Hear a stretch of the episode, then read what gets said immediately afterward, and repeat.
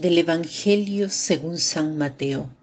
En aquel tiempo dijo Jesús a sus discípulos, Cuando venga en su gloria el Hijo del Hombre, y todos los ángeles con él, se sentará en el trono de su gloria y serán reunidas ante él todas las naciones.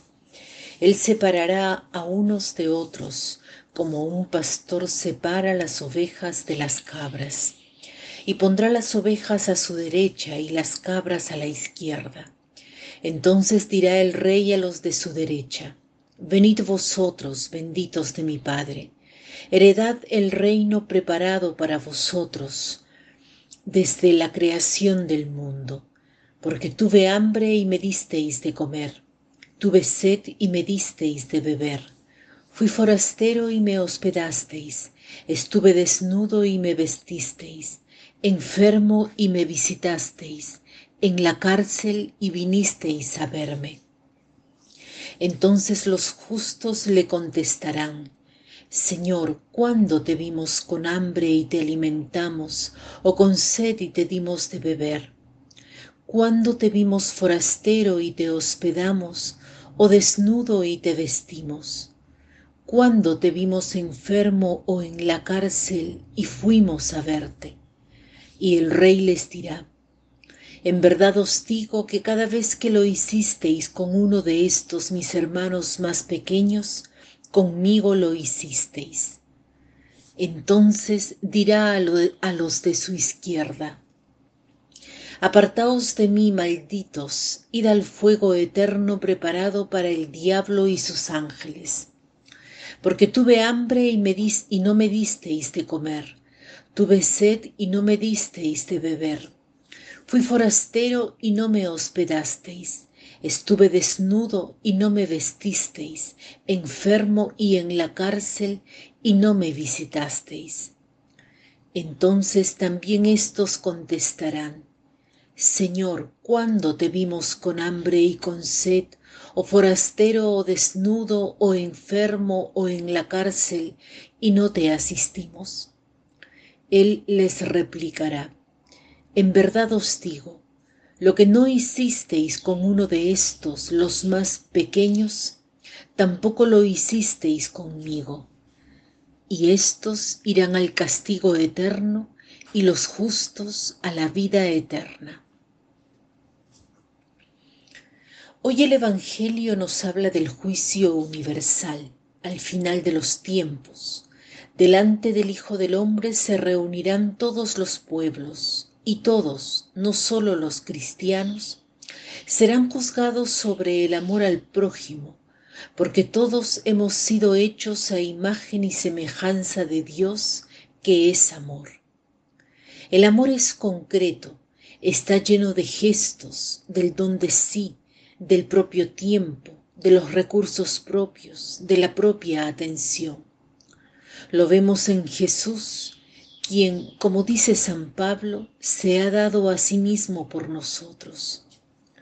En la primera lectura el mandato Sed Santos se especifica en actos de benevolencia hacia el prójimo y se resume en estas palabras, ama al prójimo como a ti mismo. Somos imagen y semejanza de Dios imagen y semejanza del amor, lo que quiere decir que encontramos nuestra realización en el amor, en el don de nuestra vida, en la relación.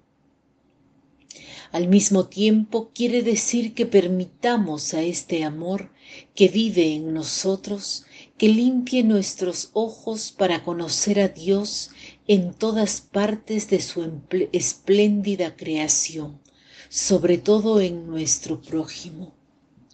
Si queremos ver, sentir, tocar a Dios, tengo a los hermanos delante mío.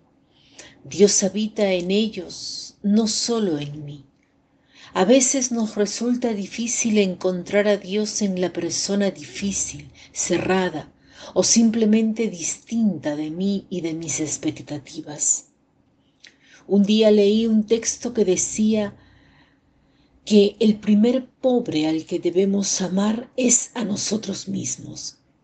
O sea que mientras no creamos en la bendición que Dios tiene para nosotros, no la podremos pasar a otros. No podemos dar lo que no tenemos. No podemos dar misericordia si ante todo no la experimentamos. Debemos creer en la misericordia del Padre para poder aceptar su bendición. Cuando la aceptamos, cuando la acogemos, el corazón se ablanda, algo comienza a cambiar y no es posible mirar a los otros para juzgarlos. Cuando el amor nos toca, cuando somos visitados, curados, liberados, nutridos, vestidos, hacer lo mismo por los otros es una gran alegría, aunque cueste o sea sacrificado. El sacrificio hecho con el Señor nos da vida, nos hace crecer y la recompensa no son tanto las gracias que nos da el otro, sino la comunión con el Señor. Venid, benditos de mi Padre, dirá Dios al final. Benditos somos desde el inicio, si aceptamos y vivimos según la bendición que habita en nosotros y nos protege. Cuando Dios nos llame responderemos prontamente y junto a nosotros vendrán los hermanos y hermanas que habremos tocado con misericordia e iremos juntos a los que nos han tocado a nosotros con la misericordia.